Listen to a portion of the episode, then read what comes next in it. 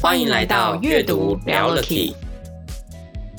翻开书本来就该是件轻松自在的事情，阅读没有低消，想读多少就读多少。把书合上后，记得住的便是对你最重要的 Key。在这里，透过真实的素人故事，我们与你分享阅读带来的启发与改变，一起拉近书本与生活的距离。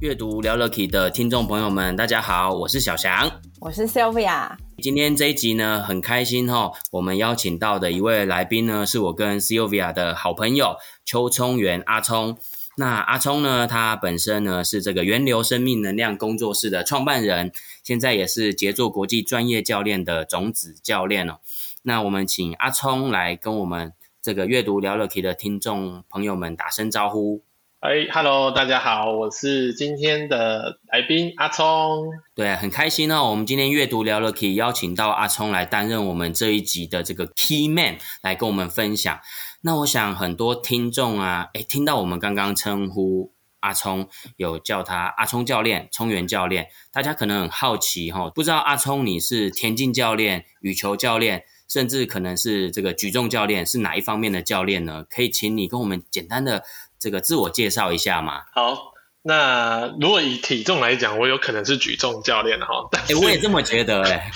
对对，但是呢，呃，今天这个来跟大家介绍一下我的这个身份哈，因为我本身啊、呃、自己在从事生命能量工作的一个咨询哦，那也是对生命灵数有一些研究。那同时呢，因为今年刚好我在做职涯定位的教练的认证培训，哎，那是。啊、是有关个人发展哦，找到你人生定位的一个教练哦。那这部分的教练就跟一般我们所熟知的，就是练体体育啊，或者是各种项目运动哦，是有点不一样的哦。他是可以帮对方能够找到他内心真正的答案以及方向哦，让他生命当中有一个更好的定位。哦，所以这个教练跟一般我们想象的那种体能上的教练真的是不太一样，是比较属于心智突破上面的教练，是这样吗？嗯，对对对，可以这样说。嗯，哦，那我很好奇耶，，C Sylvia，你之前对教练这个工作熟悉吗？还是你的印象跟我们可能很多听众朋友一样，都会觉得真的想象的就是小时候？哎，我记得 Sylvia，你以前好像也是练过田径的，对不对？对啊，我以前是球队，然后也有练过田径。所以我对教练的印象就是他就是在旁边大吼大叫的人，他也不是上场比赛或者是或者是真的真的去就是得到奖牌的人，他但是他就是在旁边，然后会告诉你说你可能打快点、打慢一点的这种 这种角色。这个其实很贴切，对对对对，真的。而且我记得以前有时候有的真的教练也有很多不同的风格，诶像我们小时候啊，就非常国小非常流行那个打躲避球，而且班级啊体育课就会，例如说我们跟班会找乙班啊，然后就来对抗打躲避球啊。然后那时候就是班导师其实就是教练的角色，然后你会发现哦，我们班的那个班导师这个教练的态度跟那个乙班的。那个男教练的态度就很不一样。我记得以前那个班就超级凶的，真的就是会骂骂同学，当场打的不好就说你是怎么接的啊？什么就真的是大吼，真的像你讲的是大吼大叫的那种。对啊，教练其实都很凶，然后中间还会夹杂一些脏话。嗯、哦，真的好的，可能因为是体育项目，所以大家比较粗犷，所以就会夹杂一些语助词在里面。哇，那那时候你的少女心有因为这样有什么？我那时候可能还没有 还没有到少女，因为我打球的时候大概是五六年级，所以只是觉得，只是一直都觉得教练是一个很凶的一个角色。然后他叫我们做什么，我们就我们就做什么。他叫我们打快一点，然后赶快回去防守，我们就赶快回去。就是他是一个站在场外以第三第三人称角色去看待我们现在正在进行的比赛的一个人。一个，因为我觉得好像我们以前对教练的印象比较像是一种命令式的那种教练哈，就是他直接下指令的那种。那个我感觉我感觉比较像是我们阿聪，我们那时候当兵的时候比较像，嗯，怎么讲？反正我觉得比较像教官的感觉。我们印象中有点像教官的那种感觉。可是我知道的是，像阿聪，哎，这个跟你现在在做的这样教练的工作，是不是？哎，其实是很不一，好像有一些是精神上是很相近，因为我知道。我们以前小时候对那种体育教练的印象，会是觉得虽然他是用这种命比较命令式，可是其实他的目的都是为了选手好，希望选手有更好的表现。我相信这可能是比较一致，但是只只是在使用的方法上、技巧上，或者对待选手的态度上，是不是就很大的不一样？没错，其实刚刚 Sylvia 提到的这个部分呢，刚好也可以分享一下我最近看的一本书，但不是今天要讲的书了哈。那叫做《比赛重新开始》哈。那这本书呢，其实就是教练之父写的书哈。他当初就是一名网球教练，然后呢，他为了一他一开始其实都是在指导学员怎么样技巧更好，后来他就发现了呢，有些学员其实。他并不是呃没有这个能力，而是呢他可能没办法去改善他既有的一些不好的动作或者是习惯，哎，嗯，那其实他就从这个运动项目当中发现，表现要好，其实有一个很重要的公式，就是潜能减掉干扰。那这个干扰就是这个干扰的来源，可能是来自于自我的一种评判啊，或者是说。啊、呃，就是表现不好，那可能我们会自己骂自己啊，骂自己是笨蛋，嗯、或者是说，哎，可能教练有时候有些时候运动教练可能给予的是太过度的建议，就像刚刚 C O V 讲的，就是呃会一直批评啊，会是一直给建议啊，然后反而让这个这个学员或者运动员没有办法表现得很正常，所以其实很多呃素质很好的运动员，其实他们大量练习。哦，其实都有足够的经验，但是一旦真正上了这个运动场上竞赛的时候，可能表现会失常，还是来自于这个自我的评判太多哦，导致失常。所以呢，其实这个教练的观念其实是从这个时候开始的，开开始提倡。其实有我们在做，呃，我们会有场外的比赛哦，就是我们一般像看到运动员的比赛。但其实更重要其实是内心的比赛，我们要战胜自己的那个恐惧跟不安，还有这个自我评判的这一块。所以其实当好一个教练，他最重要的素质是我们必须要保持一种开放的态度，然后呢，不要给答案，而是用一种客观中性的无我的态度来去专注到的对方，引导对方能够啊、呃、有更好的表现。哎，大概是这样子。嗯。我我比较好奇这样子的概念啊，它是比较近期内才比较提倡的嘛？因为像你刚刚说，有时候比赛的选手在比赛的时候自己会评判自己，所以影响到表现。嗯、可是我记得我以前打球的时候，都是都是教练骂我笨蛋，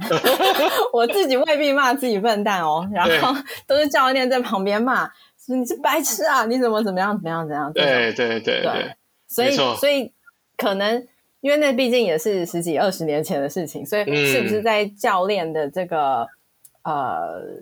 我不晓得他的他的 philosophy 或者是他做法近年内比较不一样，嗯、还是说只是因为那是体育项目？然后像阿聪现在的呃教练课，他比较像是对一个人自己的潜能开发跟自己的了解，所以、嗯、所以会不会是因为项目的不一样，还是是因为时代不同，他、嗯、他的风格不太一样？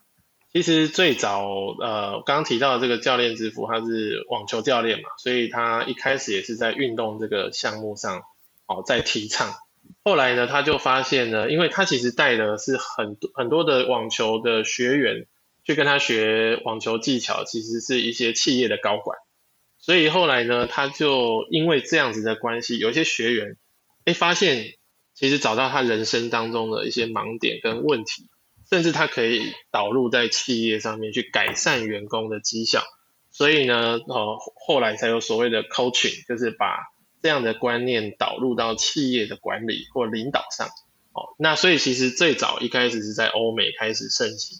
哦，那慢慢慢慢教练的这个观念也大概是在这十几二十年来才逐步引进台湾，然后有所谓的国际专业教练联盟，就是 ICF 这样子的一个组织。哦，让更多的人会投入在这个行业里面，然后帮助很多想要去找到生命的呃这个定位，人生定位，或者是在职场上也有明确的定位的这样教练。哦，那像阿聪刚刚帮我们介绍了一下这个他的缘由嘛，Sylvia 刚刚提了这个问题，对对对，但是其实刚刚、嗯、在更前面的时候，阿聪有提到一个，其实教练在咨询的过程，他就是一种要用一种很开放的态度跟心态。嗯去跟被咨询者来互动。诶，所以我记得就我自己这边呐、啊，比较粗浅对于教练咨询的一种了解，就是其实就是会跟咨询的对象会进行一连串比较深度的这个对话过程。那在这个深度的这种对话过程，因为的确刚刚阿聪你提到那种开放的态度啊，我觉得这个真的在。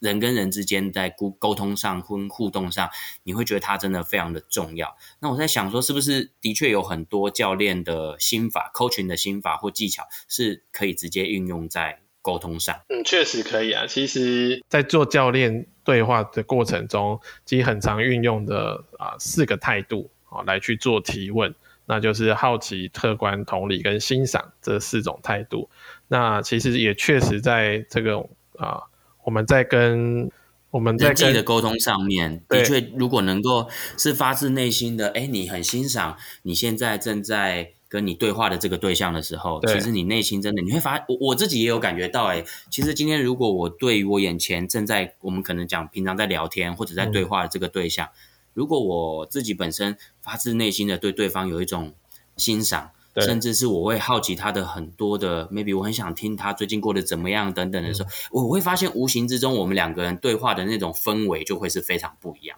对，就会是很开放而且非常的舒服，然后你就会觉得好像有很多东西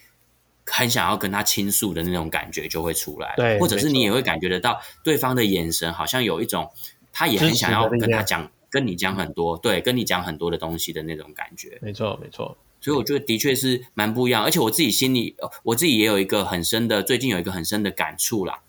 就是我会觉得，其实人际关系的培养啊，它的确会很长是透过呃彼此沟通而建立起来的。嗯，那其实相反来说，有时候人跟人之间，呃，就是人际关系的破坏。也很有可能是跟沟通这件事情真的是很息息相关。对，所以我想这可能也是呃，也是为什么我们今天很希望邀请阿聪来跟我们分享跟主沟通这个主题相关的呃这个一本书。那想问一下阿聪，你今天要为我们来分享的是哪一本书呢？今天要跟大家分享的这本书就是这样沟通，九成的问题都能解决。那是由樊登老师哈，我自己在樊登读书 APP 上面听到的啊，在对岸叫做可复制的沟通力啊这本书。哎，Sylvia，你是不是对这本书也有阅读过嘛？你可以帮我们听众朋友们也可以补充一下这本书。这本书它其实在说的就是沟通的目的其实是。呃，尊重跟合作，但它它不是输赢。那这本书里面提供了大家一些可以遵循的方法，就是呃，樊登老师认为，就是他找到了就是可以有效沟通的一些工具或者是心法，然后可以帮助大家在平常或者是职场上面的一些沟通可以用的一些方式。就是刚刚听到，呃，就是阿聪对于教练的这个部分，我我自己也还蛮有感觉的，因为我觉得，呃，也也也就像这本书的书腰写的，就是沟通其实它不只是让人口服，更要心服。嗯，那我以为我以你讲到口服停了一下，我以为 Sylvia 你要接说，它还可以拿来外用。内服外用吗？对啊，因为你刚刚对，因为你刚刚直接帮人家口服，然后你就停了一下，所以我就会很想接哦，它还可以外用。这这这也这也是很符合，因为你你如果真的沟通出现了伤痕，的确要外用敷一下。哎，只是说当我们或者当我们今天沟通不好的时候，很多时候就会变成是动作就出来了，就对了，是吗？又或者是说啊，我知道了，阿松你想讲的是说，当我们。经历了一场不好的沟通的时候，其实内心里面可能还是会留下伤痕，是什么？对对对，或者是要拿出 OK 绷，拿出 OK 绷把它贴上去。对，OK 万事 OK。对，天啊，我觉得我好需要哦。你是内心有多少创伤？嗯其实我觉得有一种就是被暴力沟通过的经验，但我回想起很多这样的经验。哎，其实其实讲到这个，我就会很想要问问看阿聪，因为的确啊，你看哦，一讲到沟通这件事，很容易让人就开始有很多种的联想嘛，甚至你会很直觉的联想到过去跟不同类型的朋友的一种沟通经验。沟通经验。嗯、那我知道，其实阿聪本身除了在做教练上有很多咨询的经验，过去你也举办过很多样的活动啊之类的，所以在这样的团队合作过程，一定是有各各式各样的呃合作的伙伴，甚至大家都可能是带着不同的沟通的类型。对，而来嘛，大家一起来合作。那我在想说，就你过去的经验，还是说书上会不会有没有提到一些是我们常见的，就是说我们在人际关系过程中比较多的一些沟通误区，或者是说不同的沟通的类型，嗯、这样。有，其实呃，像我自己，不管是我自己啦，或者是啊、呃、被被他人沟通的哦这样的过程中，其实都很常会遇到一些。啊、呃，情境跟难题啊，这个这个部分是刚好在这一本书里面提到的啊，四个沟通困境。好，那先来分享一下，哦、四个呢？对，先来分享一下。嗯、第一个叫做否设否定式的沟通，好，就是说不管对你不管你说什么，对方都会否定你。嘿，那好比说，其实有的呃人呢，他可能是在职场经验当中非常的呃非常的有。经验跟一些能力，好，那他可能呢，哎、嗯，包含很可能需要跟你去做一个沟通，是说你有没有什么样的规划或者是啊计划啊要去达成的时候，那可能这个事情我都还在规划中，但是我可能会不断的被就是挑战，说，哎，那你现在的想法是什么？好，那那我把如果我说我今天把我的想法提出来了，可是呢有。没有办法符合对方的一种啊、想听的答案的时候，好，这时候就会开始说，哎，那我觉得你应该要怎么做怎么做，好，那就是会提出很多的建议，让我会感觉到，嗯，我好像没有被尊重的感觉，这样子，嘿，嗯，那再来也有我自己的一个经验谈，自己自己在对别人沟通的时候的一个经验，好，是说，比方说今天可能，呃，我带领的一个伙伴，他可能是。要去做到的一些呃工作上面的规划，那他他他没有达到我的标准的时候，我就会开始去说，为什么你没办法做到？哦，为什么这个事情到现在你还是做不好？哦，就是我自己都曾经给人家这样子很强烈的建议跟评判的时候，嗯、那个感觉其实真的蛮不好的。哦，就是会被否定，嗯嗯嗯、会被一种觉得啊。我又没有做错什么事情，为什么会被这样子讲呢？好，所以其实不管是别人对我，或是我对别人，都曾经有这样子的一种先入为主的观念，啊，去对对方产生很多的一种评判或者是回馈建议，所以这种感觉其实就是一种否定式的沟通，好，然后会让让对方感觉到说，嗯，我真的有做错什么事吗？我我表现有这么差吗？好，这种感觉。诶，其实阿聪，你刚刚讲的那个，我觉得真的是这样，因为，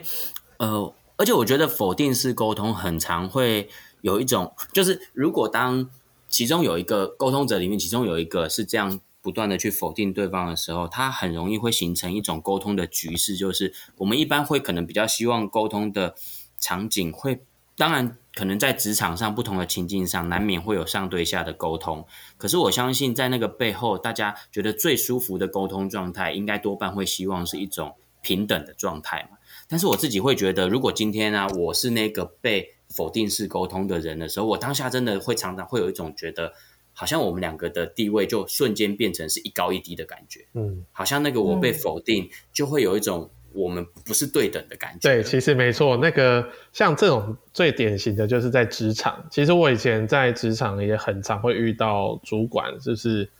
很讲很多时候，比如我可能做业务工作嘛，我回来可能回报的一件事情，嗯、可是主管可能马上就是否定你。哎、嗯，那你就会觉得说，哎，我今天这么努力，这么认真，结果怎么好像没有被肯定的感觉？哎，这个感觉其实对我来讲就是很挫折的。而且我觉得啊，在沟通真的有很多让我想到很多那种沟通的起手式，诶，像你讲的职场里面呢、啊，就很常会听到，有时候主管第一个回应就会常常讲说，诶，我真的搞不懂你在想什么。就例如说，我前面可能分享了一些我们对这件事情的规划，那他的第一个回应就是，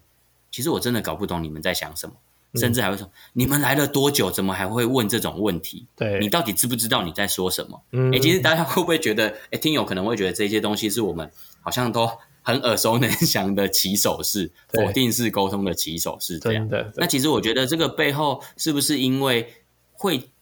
做这样否定式沟通，是不是很常也会凸显出其实对方心里可能已经有一些定见，所以他会比较比较快的下一个定论，然后觉得对方可能是不对的。对对对，没错，他就是会带了一个先入为主的观念在里面。这个也是很常，就是沟通的误区啦。其实这个就会造成，哎，这一场沟通是没有很和谐的，甚至也会遇到一种对方不太想再谈下去的感觉。哎，这是很真的会，嗯，对，真的会。我真的不知道我该不该讲出我对于你说的对方不太想讲，我有一个我。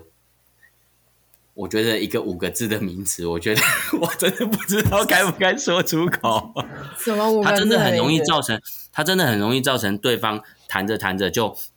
有一种沟通性冷感的状态出现了，就已经完全不想沟通下去了，整个就冷掉了这样的。哎，那阿聪教练，我想要再问一下，就是你刚刚讲的第一个沟通的一种难题，或一种比较容易犯的误区嘛，叫做否定式沟通。那接下来还有哪一种？比较容易犯的误区。再来就是第二种叫做打断式的沟通，就是说你的话还没有说完，对方就打断你，然后开始表达自己的观点，这样子。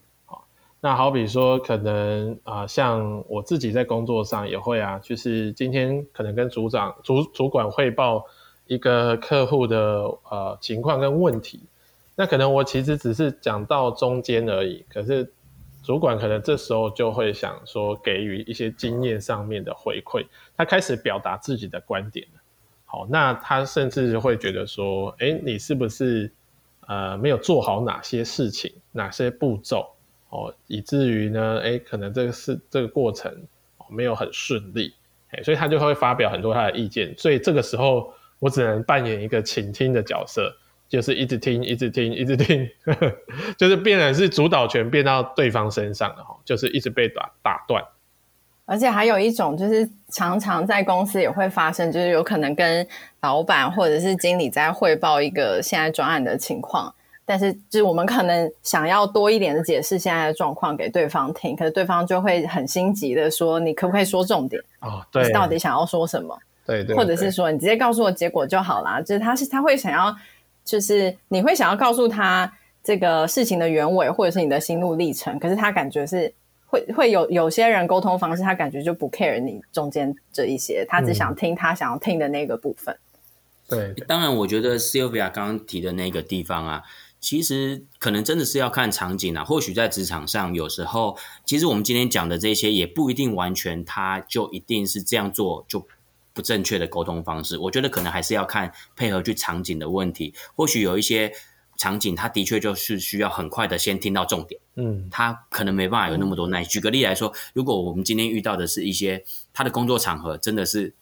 急诊室的医师、急诊室的等等等，他可能真的需要的是很很需要我们去讲重点的这个场景。所以，其实我们今天在讨论的这个部分呢，其实它并不一定是完全是呃，怎么讲，就是。不正确的使用方法，只是我们会，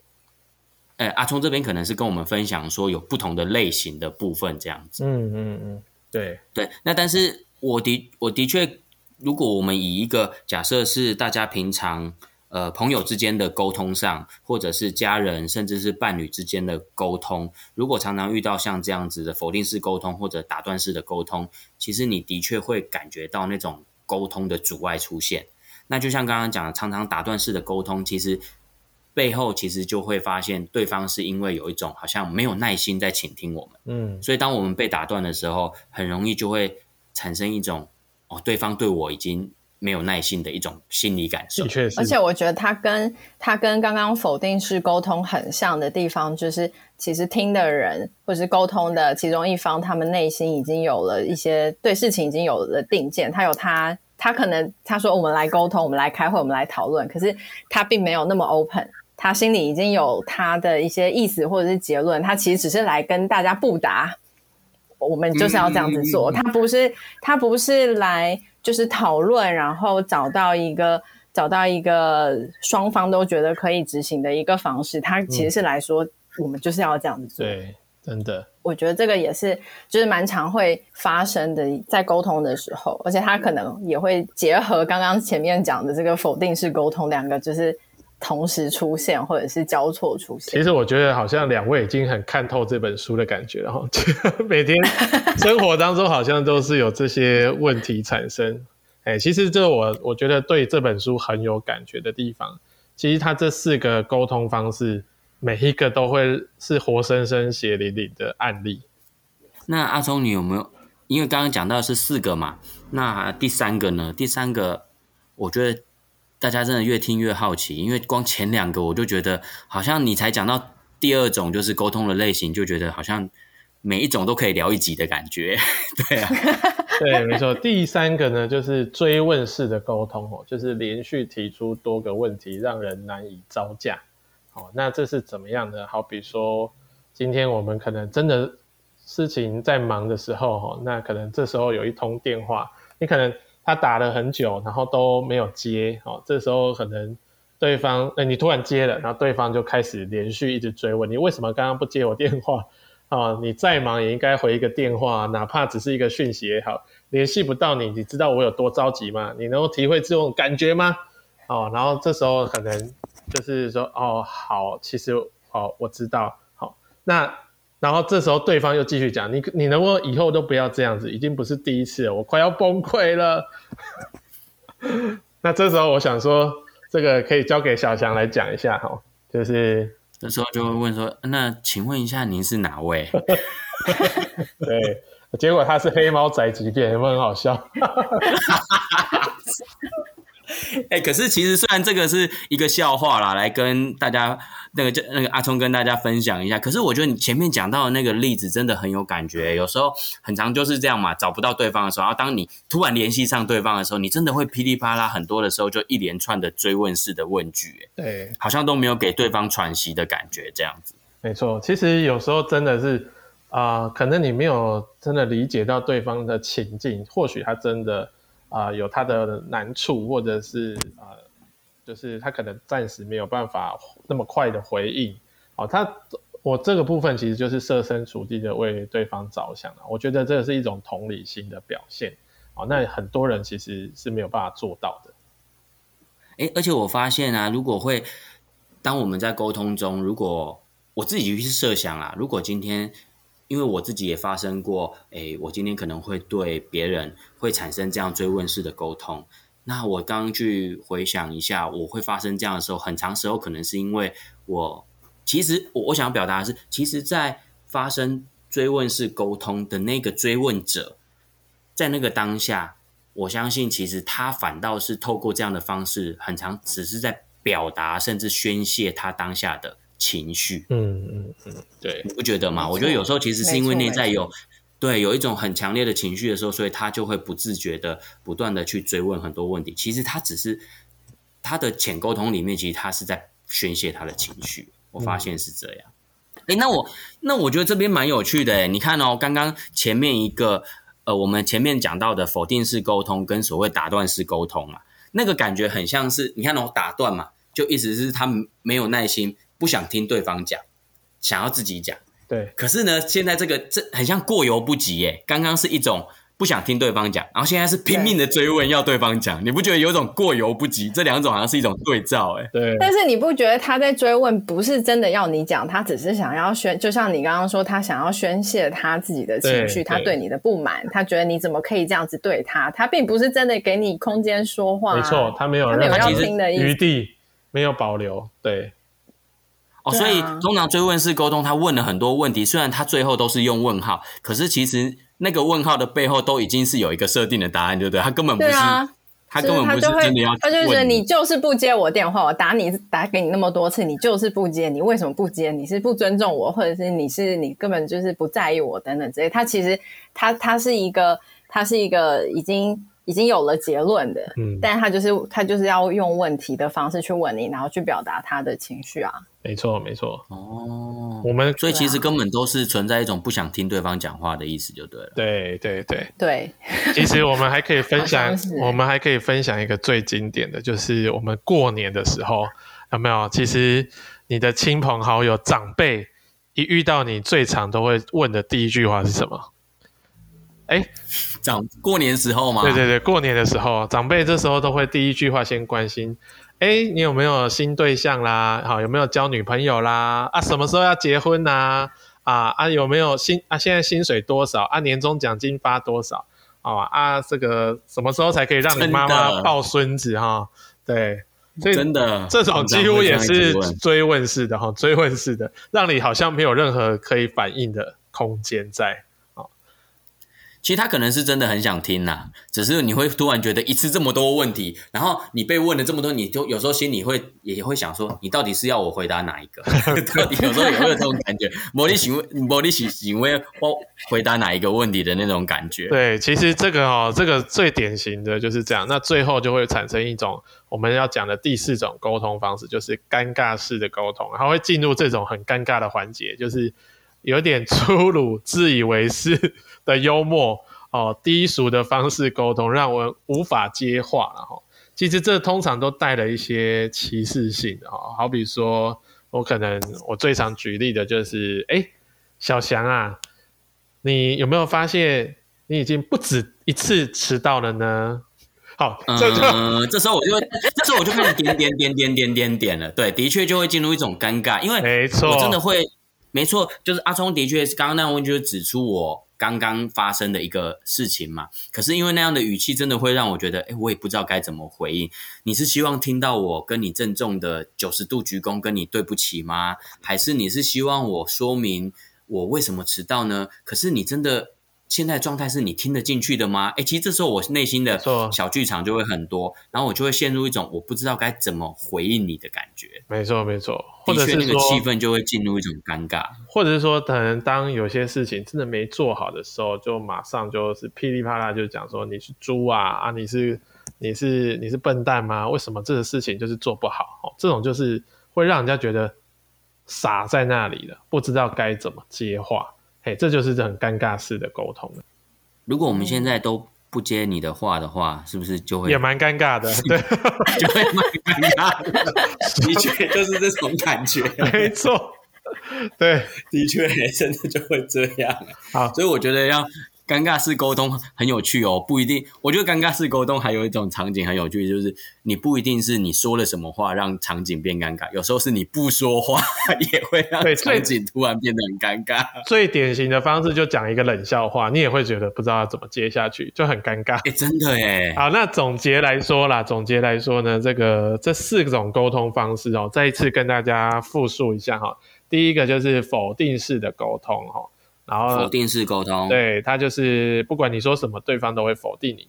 第二个呢是打断式的沟通，当你话还没说完呢，嗯、对方就打断了，开始表达自己的观点。第三个呢是追问式沟通，连续提出很多个问题，让人难以招架。好，最后呢就是尴尬式的沟通，粗鲁、自以为是的幽默，用低俗的方式呢沟通，让人无法接话。所以其实这四种方式其实都很容易产生啊沟通不良的结果，陷入一种僵局啦，然后也是一种沟通的误区。那我自己是觉得，呃，我做了教练的一个呃培训之后，其实很多时候都会在当下，啊，这个对方今天可能有一个问题想要讨论的时候，我会用比较专注的眼神看着对方，然后去欣赏他提出的问题。好，然后用一个很开放的心态，好，好奇，诶，他为什么会有这样的想法？好，然后这个客观啊来去评估，好，然后再来同理对方的情境。所以我觉得这样子的方式反而是比较不会陷入这这四种的误区啦。其实从刚刚听下来，就是这四种不同的沟通啊，我觉得其实就像刚刚阿聪说的，很容易让这个沟通变成一个僵局，嗯、但是。但我觉得很多时候，不管是别人或者是自己，我们都是有踩过这个误区。对，就是有时候我们自己是沟通的人，或者是被沟通的人，呃，都会遇到这样问题。那我呃，综合刚刚阿聪的分享来看，我感觉到说，呃，就是这一些沟通他们的问题有一个共通性，它其实就是会让人感觉到没有受到尊重。对，就是他在沟通里面。有一个除了有一个上下级的一个感受之外，也会觉得好像你就是没有要来听我说，我们今天坐下来到底是要沟通，还是要听你来跟我布达一些事情？就是好像有一个东西不见了，那个东西我我刚刚听下来的感受，嗯、感觉是尊重，可能是消失了，在这四种的沟通误区里面，嗯，被忽略了。对对对对，没错，对对对，那。就像就像这本书，呃，刚刚我们前面有提到，就是沟通它是要口服，也是要也是要心服的。呃，我我还蛮蛮好奇，就是说要怎么样去做到尊重这件事情。其实像我自己的经验里面，哈，也是这半年到一年之间的一个培训啊，在不断的去做教练式对话的练习。那有一个很大的一个感触啊，就是说。呃，这本书里面有写到，就是真正的尊重是从他人的视角去看待他所经历的一切。嘿，那其实这个叫做临在当下的感觉。呃，也就是说，我们在做教练的时候，有时候是要专注在当下，然后呢，以对方为主体，而不是以自己为中心哦来去做沟通。所以，呃，我觉得其实最大的一个启发还是来自于这个感觉，就是说。能够做到真正的尊重与合作，我们其实要共创的是一个良好的沟通环境，是两个人一起去促成的，而不是单向式的。就是啊，呃，刚刚讲的那四种误区嘛，就是都会是用一种先入为主的观念，或者是自己的经验谈。那它是一种同理心的表现吗？对，算是一种。对，那其实它具备了很多的呃元素在里面。哦，那我。就是来分享一个我的一个案例的故事，然后就是因为我自己也是需要说精进教练的技巧，所以也帮助了一个学妹哦，她刚好在去年啊年底的时候，她刚好遇到职涯的一个发展的问题，就是她想她想做的这份工作一直没有办法让她觉得很开心，哈，可能跟主管之间、跟同事之间。那后来他就来找我，找我就刚好我们就是先做教练式的对话，哦，那当下其实我也可以很深刻的感觉到他的困境，好，那我也是先后大概跟他约了四五次，每一次我们都是用这样的方式来去帮助他厘清他想要的结果。那这时候我就用了就是教练的很重要的一个心法，四个步骤，就是专注当下，无我觉察。那什么是专注呢？就是我们真的要以对方哦，在专注在他身上，而不是我自己的一个想法。好，那当下就是在这个当下当中创造一个很好的沟通方式，一个好的一个环境。那就是不要去想其他的事情，因为是真的要帮助他解决困难。那无我就更无我就更重要了，就是没有我了。这时候我们不能再有我的主观意识进来。我就是要把我放掉，好，我放掉，然后去觉察对方的一个状态，哦，他是不是，呃，他对于这个事情可能抱有的一些观点或者是一些啊、困难是很难突破的。那我是用这样的一个心法来去跟他产生啊、互动跟沟通，啊，然后有助于他去找到说，哦，自己现阶段或许更需要有一个明确的方向跟定位，好，然后厘清他的盲点。哦，也是真的能够去帮助他，能够找到他自己想要做的事情。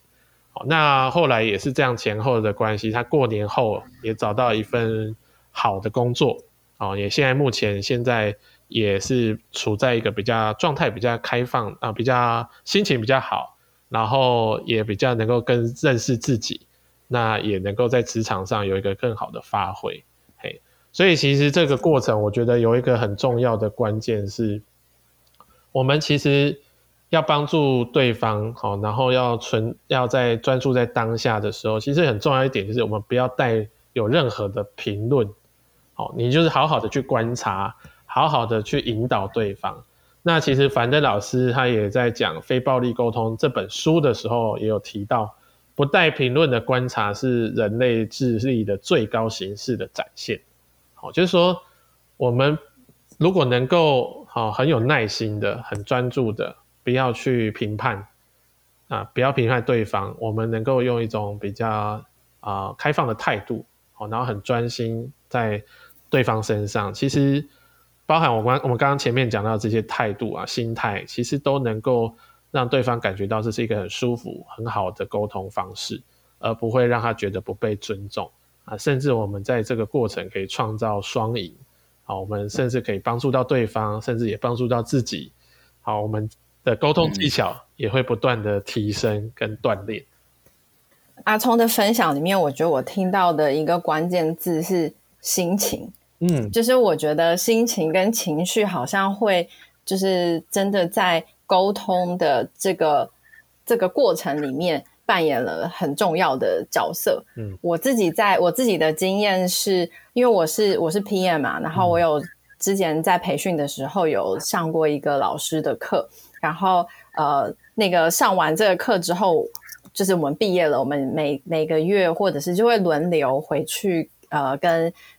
学弟学妹们分享自己在工作上或者是在呃专案管理上面遇到的事情啊，或者是有没有一些方法可以跟大家分享。那我自己是大概每一季都会回去做分享。那我有一次回去分享的时候，那时候是下班的时间，那天晚上还下着大雨，我从公司然后到。要分享的场地就是下着大雨，然后我整个就是大迟到，因为找车位也找不到，所以我大概迟到了十分钟。但我是分享那个人，我是讲者，然后我就很紧张，然后我就很怕我一开门然后进去，就是大家就会觉得哇，怎么迟到这么久啊？然后手上又拎着雨衣，然后拎着安全帽，然后很狼狈的进来，我就是会觉得这是一个很糟糕的情况。嗯，但是我开门进去之后。呃，我们的那个 P PMP 的老师，我觉得他做了一件事情，完全化解了我的紧张。他他那时候，我非常清楚的记得他说一句话，他说：“先处理心情，再处理事情。”哇！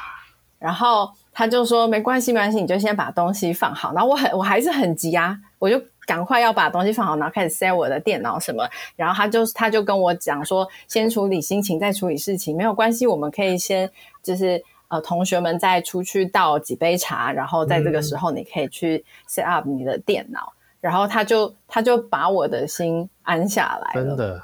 嗯，然后之后我就还是可以很顺的去去做我的简报，然后跟大家去分享。所以我觉得很多时候在沟通，不管是呃说服啦，或者是在讨论事情，我觉得要接住对方的情绪。如果能做到这一点，后面其实就一切都好说哎、欸，真的，嗯，对，就是感觉感觉有些有些人他可能来跟你吐个苦水，其实他是知道后面要怎么做的，对，然后你不用去说服他，或者是给他指令说你后面要做什么，其实有时候就是你只要接住这个心情之后，大家其实就很知道我后续该怎么去做，所以。我觉得刚刚的刚刚的那个分享里面，我感觉情绪啊或者心情，它其实在沟通里面扮演了很重要的角色。其实这个部分我也可以补充一下，其实这个是刚刚提到的心法里面很重要一个部分，就是觉察。我们要觉察到自己情绪的变化，然后能够呃，甚至我们也可以感同身受对方的状态。所以那个老师其实就是做了一个很好的安。安定你的心情的方法，哦，所以如果说大家都能够用教练式的对话来去沟通的话，这个社会就会变得非常的和谐。这是我的一个很大的收获跟感触啦。那我今天很开心啊，我们邀请到我们的好朋友阿聪哦，我们也会称呼他叫做聪元教练，这样来今天来跟我们分享。其实刚刚整个的分享过程中，呃，从樊登老师呃的这本书。好，这样沟通，九成以上的问题都能够被解决。这本书里面一些阿聪比较想要跟我们分享的点，哈，揭露出来。那也结合了阿聪他本身自己的生命经验，以及他现在正在从事的像教练咨询这方面的工作，他来跟我们做一个今天这样的分享。那如果如果今天我们最后呢，在今天整集的最后，我们只能记得一个最重要的点。哦，可能是这本书里面带给你的启发，你最有印象的点，就是如果我们只能记得一个 key point 的话，嗯，阿松这边你会想要跟我们分享哪一个点？这本书其实反正老师也有给一个很很关键的注解哈，这一句话叫做“没有学不会的沟通，只有用错方法的沟通”。嘿，那其实我觉得就是呃，包含它里面提到的非暴力沟通的方式啊，或者是关键对话哦，其实这些都是需要我们去做刻意练习的。其实有很多的方式是需要去练出来的。哦，那我们沟通会有障碍，会有瓶颈，其实还是需要啊、你有你有这样的意识跟觉察，那甚至呢，你可以更深刻、更同理对方，更能够去专注在对方身上，那这样就会达成一个很好的一种沟通合作的方式。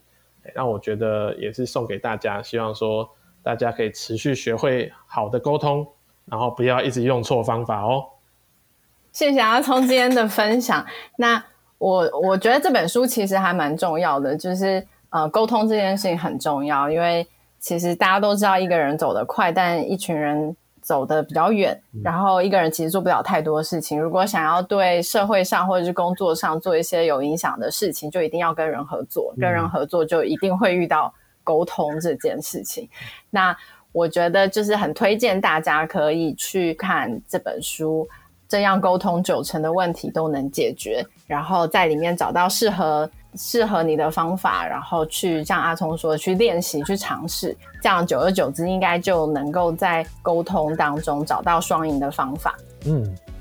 哇，太好了！好的，今天的节目呢就到这边告一个尾声。非常感谢阿聪教练来节目跟我们分享这本好书《阅读聊了 Key》，让我们下回继续聊了 Key，下次见，拜拜。拜拜。